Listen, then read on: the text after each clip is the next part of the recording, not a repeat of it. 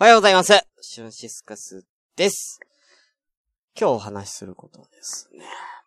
あの、日曜日にさ、あのー朝、日朝ってあるじゃない？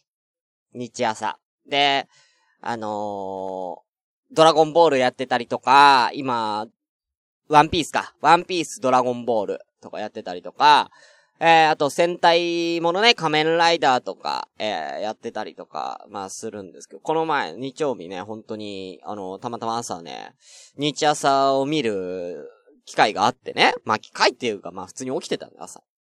まあ見てたんですよ。いや、これ気になったのが、あの、新しいプリキュアうん、見てまして、あの、今やってるの、知ってます？皆さん。あの、ハグッとプリキュア。っていうことなんですけれどもね。あの、ハグッとプリキュア。えーキャッチポッ、チャキャッチコピーは、何でもできる、何でもなれる、輝く未来を抱きしめてっていうのがキャッチコピーらしいんですけれどもね。あのーまあ、プリキュアってのは簡単に言うと、女の子が変身して悪い奴と戦うっていう、まあ、ヒーローものなんですよ。ええまあよくあるね、小さい子が大好きなやつね。うん。で、このハグッとプリキュアは、えー、今回子育てをテーマに、子供を守るお母さんとして、赤ちゃんや人、世界のために戦うといった物語であると。だから、ハグっていうのは抱っこ、みたいな、そういうイメージでやってるプリキュアなんですね。でね、あのーこれなんだけど、俺、まあ、先週かな昨日じゃなくて先週見たんですよ。で、なんかね、その時には、なんか、お花屋さんにね、あのーなんだろう、お手伝い。お花屋さんに人が足りなくて、そのお手伝いを子供たちがする、みたいな、職業体験みたいなね、えー、感じでね、えー、やってたら、あのー敵が出てきて、まあ、戦うんですけれども、これね、なんだろうな、なんかね、まあ、言うて、その、プリキュア、まあ、敵と戦うはいいんですけれども、あのーその敵になる存在が人間なんですよ。あ、しのちゃんおはようございます。で、そこのお花屋さんの店長さんっていうか店員さんなのかな？女の人が、はぁ、みたいな感じで、なんか、こう、なんだろうな、ネガティブオーラをこう、はぁ、みたいな感じでこう出してたら、えー、その、ブラック企業みたいな、えー、なんか敵も企業なんですよ。会社なんですよ。なんていう、なんていう会社だったかな。敵はね、うーんと、どっかに書いてあるんですけれども、えー、クライアス社と呼ばれる謎の組織。うん。あのークライアス社っていう会社ね。もうこれはもう、あのーなんだろうな。悪の限りを尽くす会社なんですけれどもね。えーこの会社の、あの、幹部の奴らが現れて、その、はーってやってた女の、ね、店員さんに、がネガティブオーラ出して、そのネガティブオーラを増幅させるんですよ。なんか、ビームかなんか出してね。ビビビビみたいな感じで。そしたら、まあ、モンスターが出てくるんですよ。で、それで、まあ、プリキュアを襲う。まあ、そういう感じなんですけれども、まあ、戦うじゃん、プリキュアが。でね、あのー最後、この倒し方なんだけど、なんかプリキュア自身がビームを、まあ出して、まあ倒すんですけれども、ハグビームみたいな、なんか名前なんですけど、名前なんだっけな？てか、ビームの名前があるんです、それぞれね。うん。で、えー、ビームを出すと、まあ、モンスターがし、死ぬっていうか、やられるんじゃなくて、えー、なんか、モンスターが、えー、改心するっていう。うん。なんかもっとポジティブにやんなきゃダメだよ。みたいな感じで、ビームで、その、あのーモンスターを、ネガティブだったモンスターをポジティブに変えて、消えちゃうっていう、そういうやつなんですけれども、これさ、怖くない？あのね、私は思ってるんですけれども、あのーみんなさ、働いてたらさ、嫌なことだって、あるでしょ？ね？ネガティブな感じになっちゃうことだって、あるじゃないやっぱり働いててもそうだし、普段の生活でもやっぱりそうですよね。うん。で、それを、えープリキュアが無理やりポジティブにするわけですよね。ビーム出して。大丈夫だよっつって。ハグビーム大丈夫だよっつって。元気出していこうねみたいな感じで、無理やりポジティブにして、えー、そのモンスターが、うん、頑張るみたいな、これこそブラック企業のやり方だと私は思うんですよ。ねえ。うん。あ、もう、ねえ、残業、もうサービス残業辛いな、辛いな、つって上司から、うん、お前頑張ってな、もっと頑張ろういけるいけるお前ならいけるつって。お前ならいける サービス残業お前なら大丈夫いけるいけるつって、洗脳じゃねえか完全に。もうこれこそがブラック企業の実態だなっていう。うん。なんか、プリキュアが一番怖いよ？うん。プリキュアも完全に宗教の匂いがします。今回のプリキュアは。本当に。な、その敵の、ね、なんか、ね、その、悪の企業、組織が、ね、例えばだけれども、なんか、その、ね、お、女の子ってか、他のね、人間たち、普通の一般人の人たちに対して、うん、なんか、あの、労働基準法無視攻撃とかね、うん。ね、うん。週休、週休二日って書いてありながら、えー、実際に休めるのは月に6日しかない攻撃とかね。あの、そういう攻撃をして、あの、本当にブラック企業みたいな感じの苦しめ方をして、そのブラック企業をホワイト企業に変えるっっていうやり方をね、プリキュアがやってくれるんだったら、まあ、理にかなってるじゃないですか。ね、悪のブラック企業と戦うホワイト企業組織プリキュア。うん。だったら、まあ、なんか、いいんですけれども、要は、ブラック、その、悪の組織は、ただネガティブなオーラを見つけて、その、増幅させてるだけだから、ねえ、だから、そんなに悪いことしてないというか、だって、ね、もう、吐き出せばいいじゃない。そのネガティブなものっていうのは絶対人間にあるんだから、それはもう全部、もう吐き出しなよ。ネガティブなもの全部吐き出しなって。うん、全部出したら、まあ、スッキリするから、スッキリしてから、え落ち着いてから、じゃあまた、えー、前向きに頑張っていこうって、それが、だったらいい、じゃない。だから、別に俺悪の組織何にも悪い感じしなくてですね。むしろプリキュアの方がなんかやばい感じですよね。うん。なんか、そういう、なんか、ちょっと怖いですよ。だ今、その子供たちがね、ハグッとプリキュアを見てて、ポジティブに頑張ろうみたいな、そんな精神を持って、まあこれはいいことなんですけれども、どんなに働いて疲れてても、どんなに、ああ、辛い、疲れた、もう、なんだよ、もう、1日13時間とか毎日働くの辛いよって思ってたとしても、ハグッとプリキュアのことを思い出して、うん、でも、頑張ろうみたいに、思うのは、なんかちょっと違うんじゃないかなっていう。うん。なんかこう、ブラ、今のブラック企業のその実態みたいなものを、すごく、なんだろうな、なん、なんていうか、その、許しちゃってるというかね。あの、そんな気がするんですよ。これに対してちょっとどう思うかっていうのをちょっと皆さん聞きたいんですよね。まあ、ただまあ僕が見たそのプリキュアの回がたまたまそういう回だったっていうだけで、普段はそのまあ、この会社って言ってるんですけど、その職業をコンセプトにしてるわけじゃなくても、なくて、あくまでコンセプトはお母さん。ね。プリキュアの中で、その一番いろんな職業やり、ありますけれども、一番すごい、一番尊敬できる存在の職業はお母さんなんだっていう、ね。そういう意味でやってるんで、まあ、たまたま僕が見た回が、ちょっと、ブラック企業を助長してるような、ちょっと洗脳を助長してるような、そんな感じの、えー、回だっただけだとは思うんですよ。うん。思うんですけれどもね。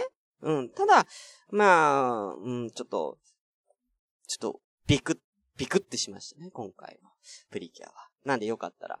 ね。ただ、だからこの、ハグッとプリキュアをですね、あのー、ラジオコンビニエンスなチキンたちのミヤさんがハグッとプリキュア超面白いっつって、進めてたんですよ。ねあの人さ、昔さ、そういうなんかこう、洗脳じゃないけど、そういうちょっとこう、自己啓発のさ、好きじゃない？なんか、そういう研修行ったりとかさ、自己啓発本読んだりとかしてるじゃん。やばくない？な、納得いったんだよ。そんなミヤさんが進めるハグってプリキュアを見て、うわこれは洗脳の匂いがするなって、ね、うん、なんか納得しちゃったっていう。はい。まあまあ他人のね、こと言ってほしくない、ね。はい。ということで今日はまったり行きましょう。えー、第94回スタートです。シュンシスカスの朝からごめんね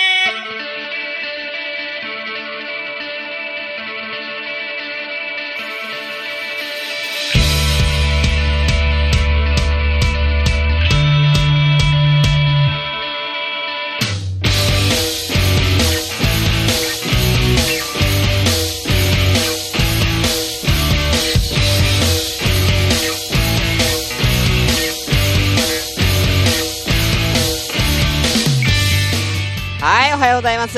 シュンシスカスです。朝からごめんね。第94回ですね。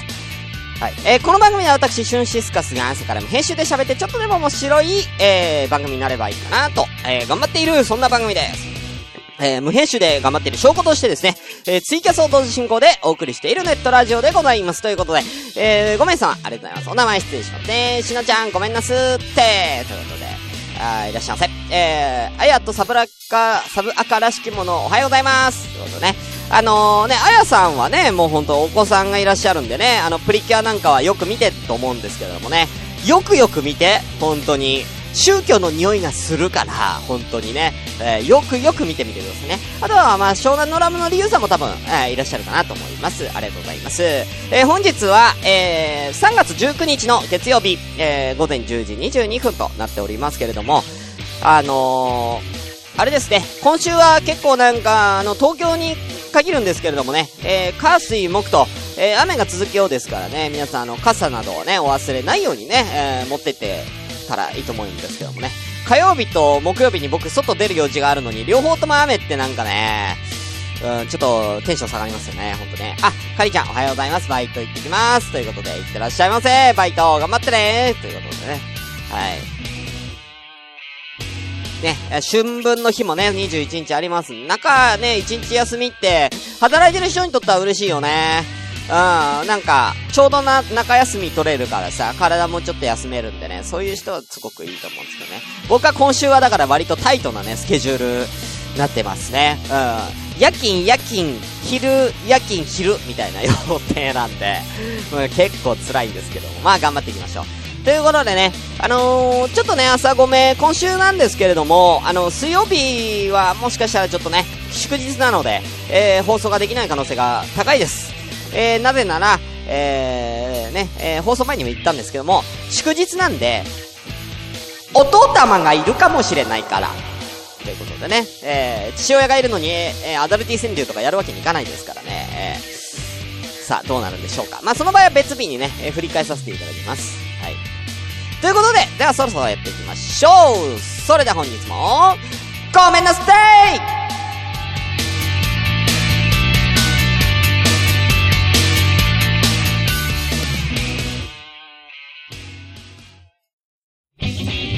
シュンシスカスの朝からごめんね。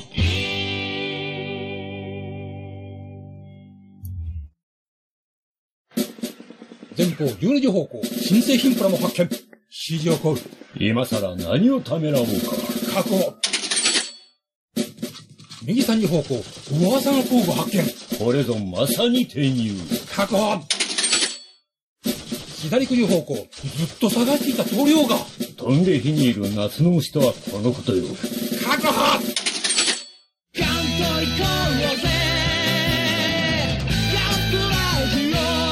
年金足ります？まだじゃ。ということでね。ちょっと中トークやらせていただきたいなって思うんですけれども、あのね、この時期って、あのー、まあ、卒業式あったじゃないですか。でね、まあ僕ら、まあ高校演劇部だったんですけれども、卒業制作っていうのをやったんですよ。何やったんだっけな。なんか、まあ、卒業制作をやってたんですけれども、まあ、本当卒業した後に卒業制作やって、で、もう本当に、あの、もう本当3月の末、本当31日まで、えー、みんな部室に集まって、えー、やってたんですよ。なんか、なんかいいですよね、もう本当に。んでね、まあ、それはいいんですけれども、あの僕の、その高校時代の、まあ、親友である、まあ、前も言いましたね、あのちょっと、ちょっとおかしな子がいたんです。えー、あの、亀山くんっていう男の子がいたんですけれども、まあね、あの、以前話した時にね、えー、彼はあの、制服を持ってないと。えー、うち制服でも、私服でもいいんだけども、彼は、えー、制服買わなかったんですよ。うん、だから、入学式の時に、えー、大体みんな制服、入学式って制服買うじゃん。ね、私服でも制服でも良くてもさ、入学式に移るさ、その集合写真とか撮るんだからさ、みんな同じ制服着るでしょ？うん。まあ、うち学ランだったんですけども、学ラン着るでしょ？あいつだけ、制服買わなかったから、あいつだけ一人ブレザーだったんです、中学の時の。え、なんでお前学ラン買わないの？って聞いたら、金がかかるつって。いやでもお前の金だねえだろ、親が出してくれるでしょさすがに。つって言ったんだけど、いや、金がかかるから。そんな無駄な金は使えないみたいなね。うん、こと言ってね。もう、かたくなに、もう、セクは買わなくても、ずーっと緑のジャンバー着てましたよね。うん。昼、あの、夏も、冬も、緑のジャンバー着てました。うん。だから、一目でわかる。そんなね、亀山くんなんですけれども、あのー、高校3年間、彼が、ずーっと隠してたことがあるんですよ。でね、何かっていうと、あのー、中学時代、まあ、彼の中学時代に、まあ、あのー、亀山くん自身が、まあ、何かちょっと、こう、失敗しちゃったことがあったらしくて、まあ、失敗とか何かこう、やらかしたことがあってね。えー、それはまあ、耳に聞いてたんです。何かやったと、中学時代に。で、あのー、でもその全容は全然、もう亀山本人は教えてくれなくてですね。唯一、亀山くんと同じ中学だった人が二人いたんですよ。だから、中学の時に亀山なんかやったの？って聞いたんです、二人に。そしたら、二人とも、いや、ちょっと、それは言えないと。うん。だ本当に、こんな感じで、いや、ちょっと、さ、ちょっとごめん。無理だ。ごめん。みたいな感じで、もうすげえ、その話聞いた瞬間にテンション下がったんですよ、二人とも。どんだけのことやったんだよ、と。ね？もうそれずーっと3年間ずーっと気になってたんです、僕は。で、その卒業制作の終わった時ぐらいに、亀山くんに、もう最後だからさ、と。もう卒業するんだから、もう最後に教えてくれよと。お前中学の時何やったんだと。ね？聞いたんですよ。亀に。で、そしたら、まあ、話してくれたんですけれども、まあ、最後だからということで。えー、中学時代に合唱コンクールがあったと。うん。で、合唱コンクールっていうのはね、あの、壇上に、まあ、三列になって、まあ、みんなで歌うわけじゃないですか。んで、えー、亀山の後ろにいた、やつね。だちょっと、一個段が上のね。後ろにいた男の子が、まあ、要は、その中学校の中でも、すごい偉いやつっていうかね。まあ、ちょっとこう、威張ってる、まあ、番長みたいな感じのやつだったと。で、合唱コンクールの練習中とかに、まあなんかちょこちょこちょっかい出されてたんですって、亀に。亀にちょっかい出してたと。で、本番中も、亀山のことを、あの、本番中にも、ポコポコポコポコ、あの、頭殴ってきたんだと。うん。で、もう、それで、亀が、もう嫌、なんかもう、ブチ切れたらしいんですよ。あの、本番中に。合唱コンクールの本番中に亀が、もう、勘弁しろと。歌ってる最中ですよ。ぶち切れて、えー、やつの、えー、腕を掴んで、壇上から引きずり下ろしたらしいんです、本番中に。ね。えー、で、まあ、それは音楽もストップされるじゃないですか。乱闘になりますよね。うん。なんかね。えー、ただ、一個、まあ、それだったら、まあ、まあ、わかるけど、まあ、よくある話でもないですけれども、まあ、でも隠す理由にはなんないじゃないですか。で、えー、なんですけれども、ポイントはそこじゃなくてですね、亀山が、えー、引きずり下ろした、ね、相手、ね、番長なんですけれども、えー、彼は、まあ、後ろを振り向かずに、もう腕だと思われるものを掴んで壇上を引きずり下ろしたらしいんですけれども、まあ、ね、段ってさ、一個高くなってるでしょ？一個高くなってるから、あいつが、て、掴んだものは、あのー、腕ではなかった。腕よりもうちょっと下にある、腕よりもうちょっと下にある、えー、まあ、足と足の間についている、柔らかい物体を掴んで 引きずり下ろして、たらしいんですよね。うん。まあ、あれを掴んだんですよね。番長のあれを掴んで、引きずり下ろしたと。で、えー、番長がそれでも抵抗してくると。俺のこと殴ってくるから、思いっきり握ったっつってました。思いっきり握った。うん。そしたら、えー、その番長は動かなくなったんで、救急車で運ばれたそうです。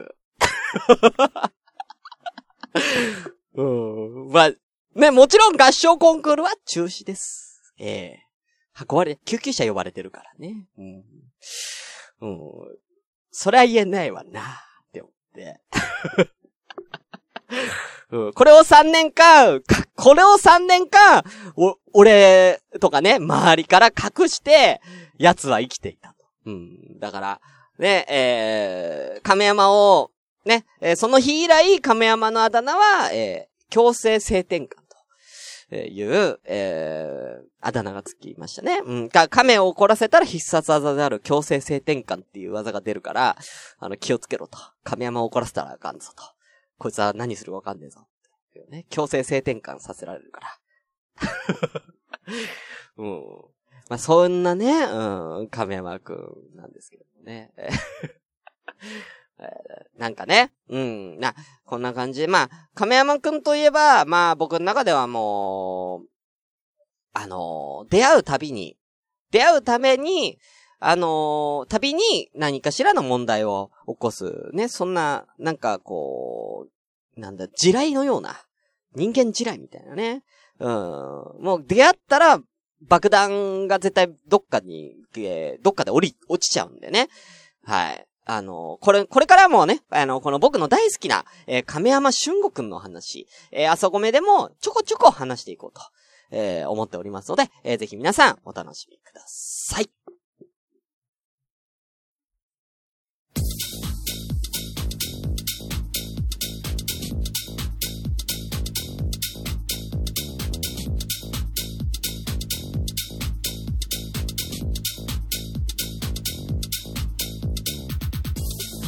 ラジオ朝からごめんねでは随時お便りを募集しております。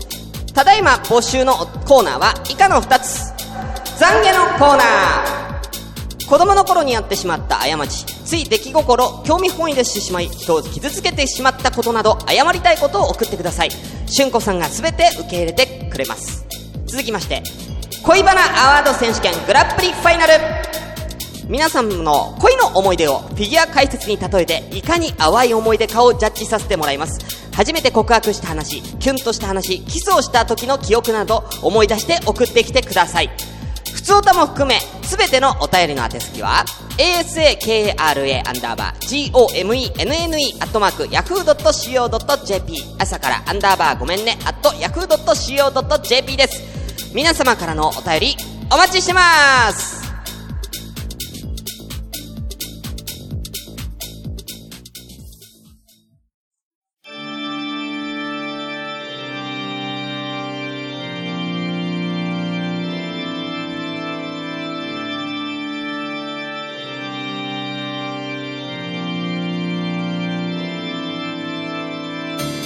未来広辞苑のコーナー。ということで皆さん、こんにちは。ビストワーズ春子よ。未来広辞苑のコーナーは、みんなから、えー、適当に単語を集めて、えー、それを適当に組み合わせた、その単語、えー、これを私が今から占うから、これを、えー、未来にある広辞苑に載っている体として、私がどんな言葉で使われているのかというのを説明しちゃおうという、そんなコーナーよ。もう時間がないからサクッといくわね。じゃあ、あのー、なんか、適当に言葉ちょうだい。私が、あのー、占うから。うん。今8名様いらっしゃるからね。てか、あの、紅生姜さんと、小鳥ちゃんと、タスタスさんいらっしゃい。ごめんなさいね。本当にね。読めなくて。はい。えー、亀さん、えー、タヌキ、イヤホン、そばかす。あ、いいわね。いい。今回なんかいろいろなんかジャンルがばらけてて、いいわね。うんうんうんうん。うん、じゃあ、決めました。えー、今回の、言葉、こちらにするわ。うん。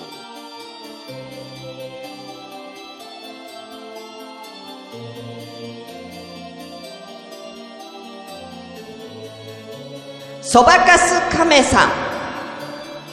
こちらの説明しちゃおうわね。そばかす亀さんの説明し、ちょっとごめんなさいね。説明する前に私占、占わなきゃいけないから、ちょっと、ちょっと未来をちょっと、未来を見なきゃいけないから、ちょっと待ってね。うーん、ちょっと待ってね。うわーうわーあー出たわ。えー、この、この言葉はね、まあ今から、これ結構近いわよ。50年後、だ、約50年後の古事に載ってる。割と新しい言葉なんだけれども。まああのね、そばかすっていうのは、ね、皆さんね、あるわよね。そのプツプツがね、あの、よくほっぺとかにできちゃうんだけれども、あのこれが、あの要は、あの亀さんいる、いるじゃない。うん。あの、男の人に亀さんいるじゃないあの、亀さんにできちゃうそばかすのこと。ね、そばかす亀さんって呼んでるんだけれども、まあ、要は病気よね。うん。要は50年後に流行る病気なの。うんだ、気をつけて、本当に。あのみんなね、これ伝染するから。うん。えーこれ伝染の、伝染あのな、あの、飛膜感染というかね、しちゃうんで。だから、おしっことかのあれを浴びちゃうと、あのー、そばかす亀さんできちゃうことがあるから、あの、気をつけて、本当に。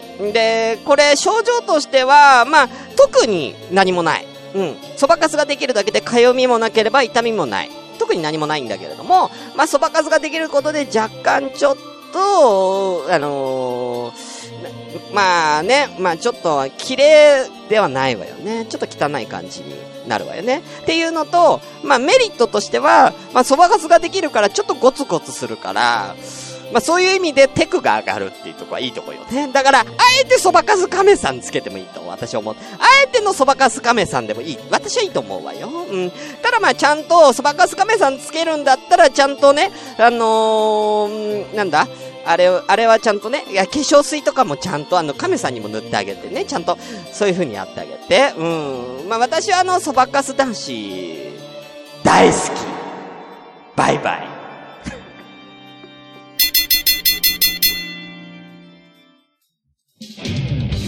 シュンシスカスの、朝からごめんね